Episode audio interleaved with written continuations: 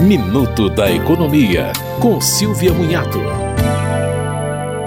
O governo federal decidiu fazer um concurso único para preencher 6.590 vagas em 20 órgãos públicos. O edital deve ser publicado até o dia 20 de dezembro e a prova deve ocorrer entre fevereiro e março de 2024. As provas serão realizadas em 180 cidades no mesmo dia. A ideia é repetir o concurso a cada dois anos, pelo menos.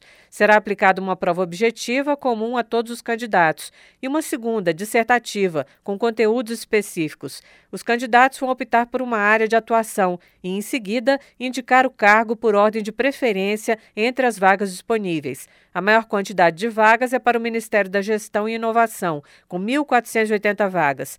Em seguida, vem o Ministério do Trabalho e Emprego, com 900 vagas.